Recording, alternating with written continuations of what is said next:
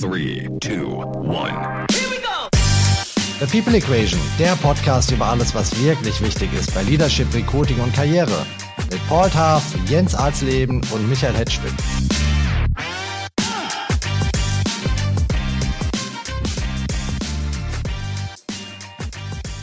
Herzlich willkommen, liebe Freunde, zu einer neuen Folge unseres Podcasts zu Leadership, Recruiting und Karriere. Wenn wir in den letzten drei Jahren eines gelernt haben, dann, da stimmt ihr mir sicher zu, ist das Resilienz. Die VUCA-Welt, die wir alle vorher nur von bunten Flipcharts kannten und die meisten von uns, seien wir mal ehrlich, nicht wirklich ernst genommen haben, hat unsere Türen eingetreten. Heute in Folge 5 unseres Podcasts The People Equation diskutiere ich mit dem Headhunter Paul Taff und dem Führungskräftecoach Jens Alsleben, welche Best Practices sich in Sachen Krisenbewältigung herauskristallisiert haben, denn die nächste Krise kommt bestimmt. Hallo Paul und hallo Jens. Guten Morgen aus Bad Vilbel. Moin aus Hamburg. Und guten Morgen aus Frankfurt. Paul, ich würde gern mit dir beginnen. Hast du den Eindruck, dass die Unternehmen in Deutschland in den letzten Jahren resilienter geworden sind, routinierter im Umgang mit Krisen und Herausforderungen? Ja, es ist ja etwas in Anführungszeichen normaler geworden. Wir haben jetzt gerade äh, Corona, äh, glaube ich, besiegt, hoffentlich zumindest. Und dann erleben wir alle den ersten Krieg in Europa, also äh, unsere Generation. Ich weiß nicht, ob das resilient ist, aber ich glaube, ich, ich manchmal denke, das ist sehr Resignation, um ehrlich zu sein. Ich finde, die, die Menschheit ist seit Corona und, und Krieg sehr nachdenklich geworden. Also ich bin mal gespannt, wie die Erfahrungen von Jens sind diesbezüglich, aber ich weiß nicht, ob es re resilient, die Firmen, ob die resilienter geworden sind. Die sind auf jeden Fall flexibler geworden, gezwungenermaßen. Also auf jeden Fall profitieren wir von gewissen Gewohnheiten. Während Corona mit virtueller Kommunikation, da profitiere ich und mein Team davon gewaltig im Sinne von Effizienz. Also es wird nicht, nicht mehr so laut über Krisen geschrien am, am Markt bei Kunden. Ich meine, es sind viele Kunden, die Probleme haben mit dieser neuen Zinszyklus, in dem wir uns befinden. Die finden auch keine, keine Leute, außer sie beschäftigen Finance People Solutions natürlich, dann finden sie Leute. Ja, ich bin mal gespannt, was mein Freund Jens dazu sagt. Ich würde aber nochmal nachhaken, bevor wir Jens reinholen. Du besetzt ja viele äh, Top-Level-Positionen auf CFO-Ebene insbesondere und kriegst dann natürlich auch die Suchvorgaben von deinen Kunden. Findest du da in den letzten ein, zwei Jahren mehr Gewicht auf zum Beispiel Krisenerfahrung, Restrukturierungserfahrung, dass die Leute richtige Schwergewichte oder dicke Kaliber suchen, die auch im Wind stehen können? Also das ist ein sehr spannendes Feld jetzt. Äh. Du müsstest mich heute Nachmittag fragen, weil ich habe eine Kundenpräsentation. Es ist ein neuer Kunde, Private Equity. Und da präsentieren wir normalerweise drei Kandidaten, aber heute machen wir sechs, weil ich den Kunden noch nicht so gut kenne. Also geht schon los bei den Subkriterien von Kunden. Da fängt der Headhunter an schon zu managen, weil ich habe die Markt Know-how. Ich habe den Marktüberblick und die kommen dann von ihren eigenen Innerfirmenblick, um so auszudrucken. Ich sehe das häufig, wenn CVs können sehr unterschiedlich äh, interpretiert werden, verstanden werden. Und es ist, es ist natürlich ein großer Unterschied. Wir kennen die Kandidaten durch das Interviewprozess und bevor sie an Kunden gehen, zwecks persönliches Kennenlernen, gehen wir die CVs interaktiv durch. Das ist mir sehr wichtig, diese, diese Kalibrierung. Da gibt's sehr unterschiedliche Aussichten oder Ansichten. Ich habe letzte Woche zum Beispiel oder vor zwei Wochen fand ich sehr spannend mit dem Kunden. Da hat er mir gesagt, äh, wir brauchen nur Kandidaten unter 50 da ging schon los. Da, da habe ich, da habe ich ein Problem damit gehabt, grundsätzlich moralisch, ethisch äh, Natur, ja, weil wir haben, äh, es sind so viele äh, exzellente CFOs, die viele Erfahrung in Private Equity, die nicht unter 50 sind. Und ich präsentiere heute Mittag einen, einen Mensch, der ist über 60 und der ist so agil und Bühnenpräsenz super, wahnsinnig viele Erfahrungen gemacht. Ich bin echt mal gespannt auf den Austausch mit dem Kunden heute. Vielleicht um, um das kurz zusammenzufassen, die Anti-Risiko-Einstellung, äh, Michael, um deine Frage präzise zu beantworten, ist gestiegen. Also die Bereitschaft, ein Risiko einzugehen, die wollen ihre Po abdecken, das verstehe ich auch. Was siehst du draußen am Markt, Jens? Ist äh, Resilienz wichtiger geworden im Werkzeugkasten ähm, von Führungskräften? Was heißt Resilienz? Also Resilienz ist ja die Anpassungsfähigkeit. Äh, das ist ein, ein Prozess, in dem Personen auf Probleme und Veränderungen äh, mit, mit Anpassung ihres Verhaltens reagieren. Jetzt haben wir natürlich in äh, Corona zwangsweise uns alle an sich komplett veränderte Rahmenbedingungen uns anpassen müssen. Und das haben wir natürlich über drei Jahre auch gut gelernt. Auch in den Organisationen haben wir gelernt, dass wir durch das Remote-Arbeiten Prozesse, die früher früher als äh, völlig, ich sag mal, unveränderbar galten, über Nacht verändern konnten und wir mussten uns anpassen und es hat ganz gut funktioniert. Also ich sage mal so, der Glaube daran, dass man anpassungsfähig ist, äh, der hat sicherlich in den letzten drei Jahren dramatisch zugenommen. Die Frage ist natürlich, äh, wie gehen jetzt Organisationen mit äh, den einzelnen Menschen um, weil natürlich eine Resilienz immer auch was zu tun hat mit der eigenen Person. Und es gibt eben sehr resiliente Menschen, auch man spricht ja auch von Post-Traumatic Growth, die also durch diesen Corona-Schock dann auch über sich hinausgewachsen sind und mit der neuen Situation ganz großartig zurechtkamen kamen, besser als vorher, weil sie für sich neue Freiräume entdeckt haben und neue Möglichkeiten entdeckt haben, die sie so nicht kannten. Und da gibt es eben auch eine ganze Menge an Leuten, die damit große Probleme hatten. Und wie immer im Leben ist es eine individuelle Sache. Und da sind wir jetzt bei deiner Frage. Äh, ich glaube, eine äh, Organisation ist dann resilienter geworden, wenn sie in der Lage war, auf die ähm, Menschen individuell und situativ entsprechend einzugehen. Eine Organisation, die pauschal äh, so weitergemacht hat wie immer, da glaube ich, ich, ist es eher das, das Gesamtresilienzprofil dieser Firma eher zurückgegangen. Ne? Also will sagen, Führungskräfte, die verstanden haben, dass diese Zeit großer Veränderungen auch bedeutet, sich individueller um den Einzelnen zu kümmern und zu gucken, wie geht es ihm in der Situation, die haben in den letzten Jahren deutlich dazu gewonnen, an Zuversicht, an Optimismus, äh, auch zukünftige Herausforderungen zu meistern. Und die Art und Weise, wie die miteinander umgehen, ist deutlich flexibler geworden und damit resilienter. Ich muss da nachbohren, Jens. Die Leute, die über sich hinausgewachsen sind, die resilienter geworden sind, sind es in der Regel auch die, die es geschafft haben, diesen guten Draht zu ihrem Team aufzubauen oder sind es zwei unterschiedliche Typen von Managern oder Menschen? Also wir wissen halt aus der Resilienzforschung, äh, dass ein ganz, ganz wichtiger Faktor die äh, Bindungen sind. Also positiver Einflussfaktor sind äh, sichere Bindungen zu anderen. Und jemand, der in der Lage ist, sehr gute, stabile Bindungen aufzubauen, auszubauen und zu halten in äh, Zeiten wie Corona, äh, der äh, zieht da für sich natürlich eine höhere Resilienz raus, aber auch diejenigen, äh, mit denen er in Bindung geht sozusagen. Also insofern äh, die Führungskräfte, die verstanden haben, dass sie in solchen Situationen häufiger und näher an ihren Leuten dran sein müssen und sich wirklich intensiv um das Wohlbefinden jedes Einzelnen gekümmert haben. Äh, die haben für sich und das Team eine deutliche Resilienzsteigerung damit, äh, also zumindest den Grundstein dafür gelegt. Was für Managementtypen aus deinem Stall, Paul, waren dann besonders erfolgreich in den letzten zwei, drei Jahren, haben ihre Firmen besonders gut durch diese Krisen durchgeführt?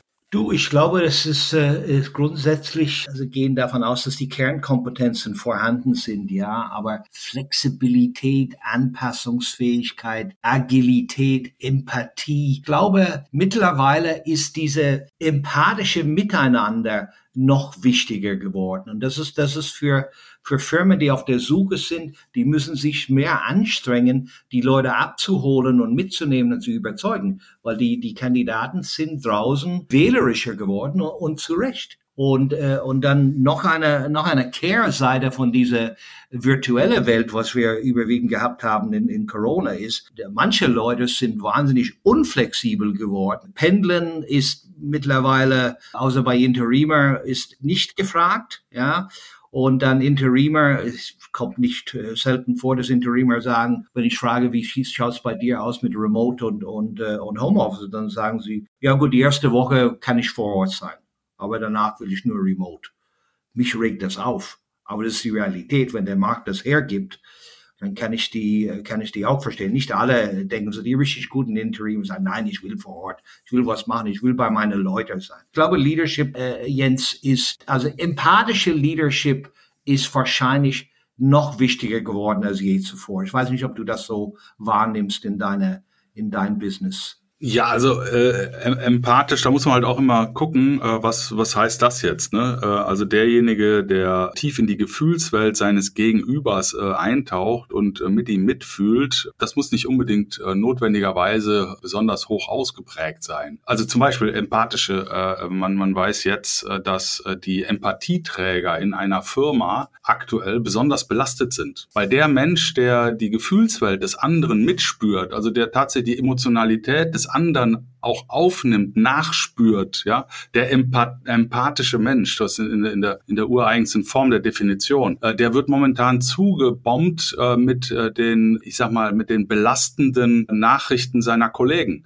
weil wir heute durch diese Grundbelastung Corona äh, eben wissen, dass viele Menschen ihre Sorgen, ihre Nöte mit in die Firma bringen. Also die Firma quasi als Therapieplatz äh, auch, auch nutzen. Und da lassen sie ihre Last ab bei denen, die besonders empathisch sind. So, und die besonderen Empathieträger, die brennen reihenweise aus. Und wir müssen äh, jetzt äh, wirklich darauf achten, dass die besonders empathischen Menschen auch besonders geschützt werden vom System. So zu deiner Frage Leadership. Natürlich muss man vor allen Dingen ein gutes Gespür haben dafür, wie es den Leuten geht. Ne? Man braucht also hohe emotionale Fähigkeiten. Ne? Man muss äh, auch eine hohe Impulskontrolle haben. Ne? Also man muss selber sein, wie ich immer sage, seinen eigenen Shit in Ordnung haben als Führungskraft, um dann auch kongruent, also offen äh, und, und nicht überladen mit eigenen Problemen auf die äh, Mitarbeiter zuzugehen und wirklich versuchen zu verstehen, was sind momentan deren Themen. Was haben die für Sorgen, was haben die für Nöte äh, und dann versuchen im Sinne von äh, Lösungsorientierung denen zu helfen, äh, die Hindernisse, die ihnen im Weg liegen, irgendwo aufzuräumen. Das kann im privaten Bereich sein, dass eben jemand sagt, ich habe zwei Kinder im Homeschooling äh, und ich kriege das organisiert organisatorisch alles nicht mehr gewuppt. Außerdem fehlt mir ein dritter äh, Laptop, weil äh, wir sind vier Leute und wir brauchen, ne, so. Da muss ich als Arbeitgeber da vielleicht technisch, äh, prozessual unterstützen. Ein anderer sagt, äh, ich muss unbedingt mal wieder raus, äh, ich brauche jetzt mal äh, eine Workation, ich muss mal zwei Wochen von woanders arbeiten, mir fällt hier die Decke auf den Kopf. So, also das heißt, als Arbeitgeber muss ich nicht immer äh, komplett mitfühlen, aber ich muss verstehen, welche äh, Rahmenbedingungen meine Mitarbeiter äh, brauchen, damit sie wieder in die Kraft Kraft kommen. Und ich muss natürlich lösungsorientiert und Optimismus äh, auch, auch äh, in die Runde bringen, damit die Leute äh, von sich aus daran glauben, dass sie äh, aus dem eigenen Drama sozusagen gut wieder rauskommen. Noch ein bisschen konkreter, Jens. Äh, die, die Resilienzproduzenten in der Organisation, diese Empathieträger, die du gerade beschreibst, wie kann ich die denn schützen, dass die nicht ausbrennen? Wie kann ich das verhindern? Na, ein ganz wesentlicher Bereich ist, dass die Leute einen Raum bekommen, um ihre Energie wieder aufzuladen. Also da geht es äh, tatsächlich um die Energie, die eigene Energiekontrolle, dass ich eben einen sehr empathischen Menschen äh, auch die Möglichkeit gebe, sich rauszunehmen wieder, indem ich ihnen quasi auch äh, die Möglichkeit gebe, sich zu lösen von diesen ganzen Problemen will sagen, vielleicht mal äh, einen Kurzurlaub, vielleicht auch mal äh, jemanden einen Gutschein äh, schenken, damit er mal abends schön essen gehen kann, vielleicht mal ähm, einladen auf ein schönes Konzert, damit diese besonders empathischen Menschen viele positive, energiegebende Erlebnisse haben, parallel äh, zu der Tatsache, dass sie eben momentan äh, so extrem auch belastet werden durch ihre Kollegen. Der Herr Taff sieht das äh, ziemlich anders an der Stelle. Ich glaube, äh, Menschen, die, die eine natürliche Empathie haben, oder ich mag dieser englische Begriff noch besser, personable.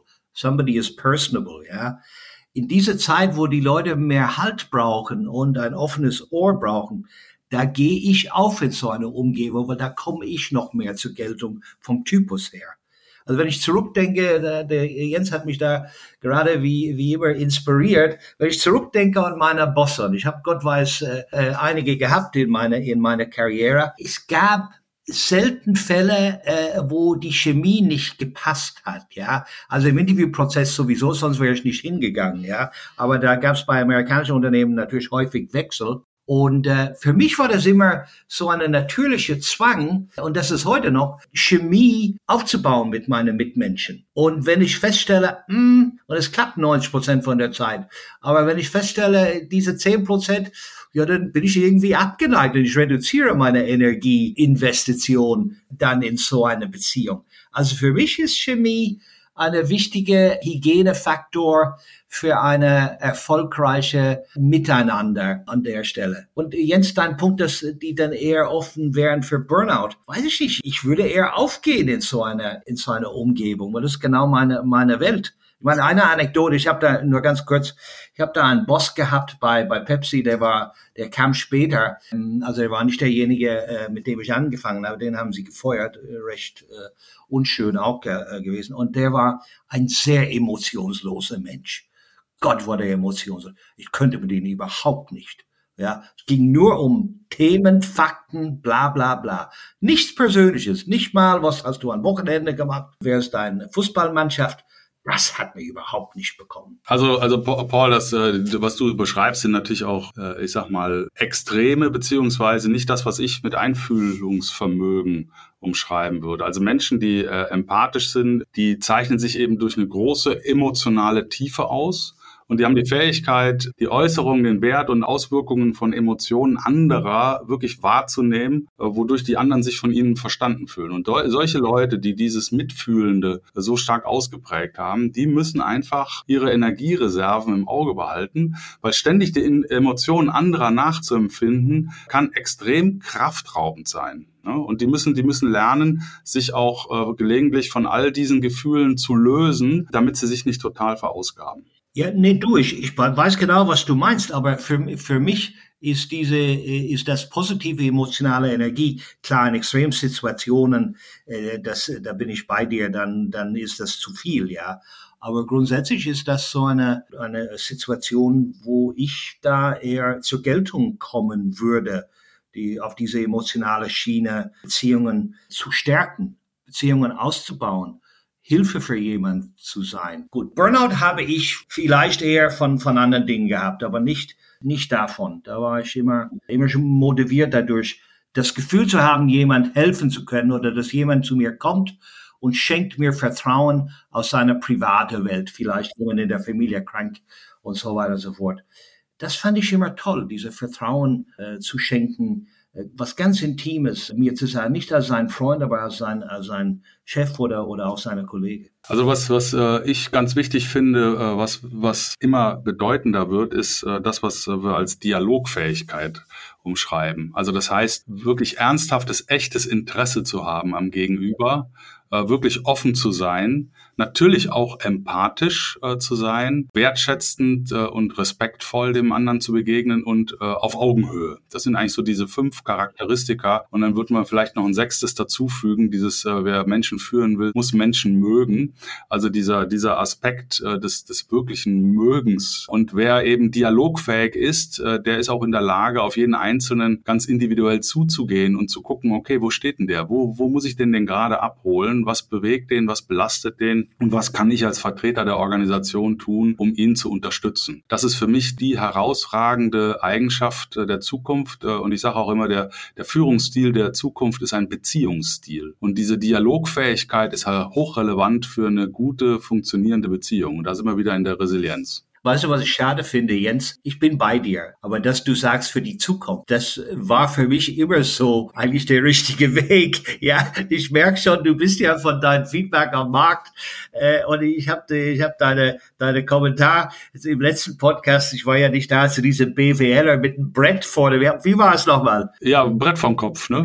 Das fand ich so, so geil und so leidenschaftlich, authentisch von dir. Aber wenn man überlegt, das, was du gesagt hast, ist ja pure Leadership. Leadership, ja. Und wenn du sagst, du findest das so selten vor in deiner Reise äh, äh im Markt auf C-Level-Ebene, es ist schon auch ein, ein, ein, ein Zeichen, wo wir stehen, oder? Ich sag mal so, ähm, also ich habe ja auch nur meine kleinen Datenpunkte, ne? Und ich äh, neige natürlich auch zur Übertreibung, weil ich ja auch nur noch äh, meine kleine äh, Bubble sehe. Aber wenn ich mal, wenn ich mal schaue, wo wir herkommen als Wirtschaftsnation, ähm, dann sind wir natürlich schon schwächenorientiert. Äh, wir haben eine wirklich besonders schlechte Fehlermentalität, diese äh, nur die Harten kommen im Garten äh, Mentalität, äh, keine Emotionen zeigen, hart in der Sache sein. Äh, das ist ja so die auch auch natürlich. Ich äh, äh, sage es immer wieder, wir sind ja Kriegsenkel. Also die Kriegsenkel-Generation führt Deutschland heute. Und wir sind auch aus, dem eigen, aus der eigenen Familienbiografie, da sind viele von uns eben so geprägt, wie sagt der, der Schwabe so schön, äh, nicht geschwätzt ist gelobt genug. Ne? Wir sind eben auf eine bestimmte Art und Weise geprägt, wie wir im Wirtschaftskontext miteinander umgehen. Diese Verhaltensweisen, die uns erfolgreich gemacht haben, das sind die Verhaltensweisen, die wir angenommen haben als die richtigen. Und äh, wir sind jetzt in einer anderen Zeit sozusagen. Die gesellschaftlichen Werte haben sich Gott sei Dank da äh, weiterentwickelt äh, und das schlägt sich auch in der Führung wieder. Und heute haben wir eben die Diskrepanz, dass die Leute, die eben auf eine andere Weise sozialisiert wurden, mit diesen neuen äh, oder weiterentwickelten gesellschaftlichen äh, Werten konfrontiert werden und da teilweise einfach nicht äh, wissen, kann ich mir es jetzt erlauben, plötzlich anders zu agieren? Früher war ich so als Chef und heute soll ich äh, so sein als Chef, dialogfähig. Was heißt denn das? Kann ich nicht. Habe ich nie geübt, habe ich äh, Angst vor. Ja? Und, äh, und deswegen glaube ich, äh, da sind viele Leute, die dialogfähig sind, die sich vielleicht noch nicht trauen, weil sie noch nicht verstanden haben, dass das eine erfolgreiche Verhaltensweise sein könnte. Eine Sache finde ich ganz bemerkenswert. Das Thema Krisenerfahrung ist jetzt auch gar nicht hier rausgekommen. Also man würde ja denken, eine resiliente Führungstruppe ist eine, die Krisen durchgemacht hat. Jetzt sprechen wir über Empathie, Dialogfähigkeit. Das heißt, man muss gar nicht hartes Wetter überstanden haben, um tougher, äh, resilienter Leader zu sein? Ich würde es ein bisschen anders. Äh, du sagst Krisenerfahrung. Fakt ist, ich glaube, da sind wir, sind wir uns einig. Was hat zugenommen in den letzten, nennen wir es mal 20 Jahren? Das ist die Geschwindigkeit, mit dem wir alle arbeiten durch Internet, hauptsächlich durch die Internet und so weiter und so fort. Das heißt, für alle Mitarbeiter ist der Druck höher geworden, weil er oder sie schneller sein muss. Und äh, manche fangen an zu improvisieren. Ja, ich bin der Meinung, dass viele Leute improvisieren. Da leidet die Professionalität auch sehr. Ich habe gestern Abend mit meiner Frau darüber gesprochen, diese, gerade in Deutschland, diese beantworte ich eine E-Mail-Kultur. Das ist so schlecht geworden, wenn ich das vergleiche mit Amerika, wo ich lange gearbeitet habe, dann mit Amerikaner, oder in der Schweiz, wo ich gelebt und gearbeitet habe, oder in Italien, wo ich gelebt und gearbeitet habe, diese natürliche Höflichkeit, einfach mal eine E-Mail, ich kann momentan nicht, aber ich melde mich bei dir, bla bla bla. Einfach mal eine E-Mail, eine wichtige E-Mail auch gar nicht zu beantworten, das entsteht aus der Druck, in dem wir uns befinden und weil, ich gehe ich gehe vielleicht jetzt ein bisschen zu weit, aber ich glaube, ich, das, das meine ich auch so. Wir haben ja kulturell in Deutschland, äh, wo ich äh, sehr, sehr gerne lebe als, als freiwillige irische Flüchtling, aber wir haben kulturell, wenn ich das vergleiche mit zum Beispiel mit Amerika oder mit meinem Land, wo ich herkomme. Jede Kultur, es gibt Schwarz und Weiß und es gibt dann die Grauzone. Die Grauzone ist in der Mitte, wo, wo man mit Ungewissheiten klarkommen muss, ja. Und ich finde hier in Deutschland, das hat auch mit Druck zu tun, ist eine sehr ausgeprägte Schwarz, es ist so, oder Weiß, es ist so. Aber it could be in the middle. Und das sind die Amerikaner von ihrer Mentalität her und ihrer Kultur deutlich weiter. Das ist eine Fähigkeit und deswegen finde ich das auch, wenn wir Kandidaten suchen, Leute, die in anderen Kulturen gearbeitet haben, lass es Asien sein, Südamerika, Nordamerika, es ist mir egal, äh, anderen europäischen Länder.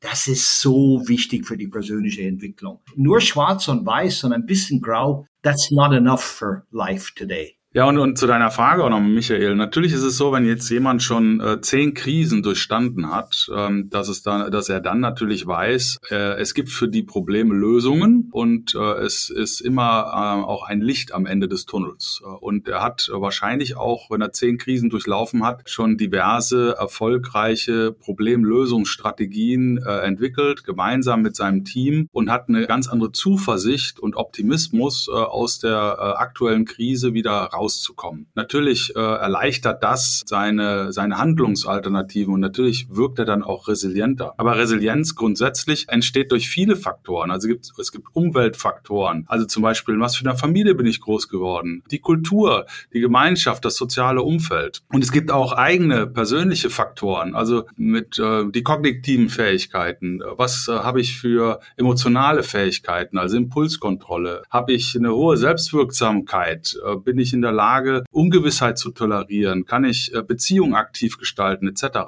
Und natürlich auch prozessuale Faktoren. Also bin ich in der Lage, in der Krise auch Chancen und Perspektiven zu erkennen? Kann ich Unveränderbares akzeptieren äh, und, und so weiter? Das sind ja, das ist ja ein Cocktail, der dazu führt, dass du Resilienz bist oder nicht, äh, die, den du zusammengestellt bekommst aus deiner gesamten Sozialisierung, aus deiner Erfahrung, natürlich auch aus vorherigen Krisen. Aber es gibt auch Menschen, die haben eine Grundresilienz, äh, ohne persönlich durch große Krisen durchlaufen äh, zu sein. Und wenn dann die Krise kommt, äh, können die eben als resiliente Menschen auch auf Handlungsoptionen zurückgreifen, die ein nicht resilienter Mensch, der auch schon Krisen hinter sich hat, ähm, eben so nicht ziehen kann. Ne? Also auch da wieder eine sehr individuelle Geschichte. Vielleicht, äh, Michael, darf ich an der Stelle auch, auch äh, mein Senf dazu geben. Ich fand es sehr schön und wünschenswert, wenn diese Resilienz, wovon wir hier sprechen, und glaube ich, was wir alle gleich verstehen, wenn daraus Menschen produziert werden, die auch in der Lage sind und kein Problem damit haben, einen Fehler zuzugeben. Ich finde, das ist eine große Erleichterung für die Menschheit, wenn du weißt, aha, da habe ich einen Fehler gemacht und es geht mir viel besser, wenn ich sage, ja, da habe ich Scheiße gebaut, auf Deutsch gesagt, ja.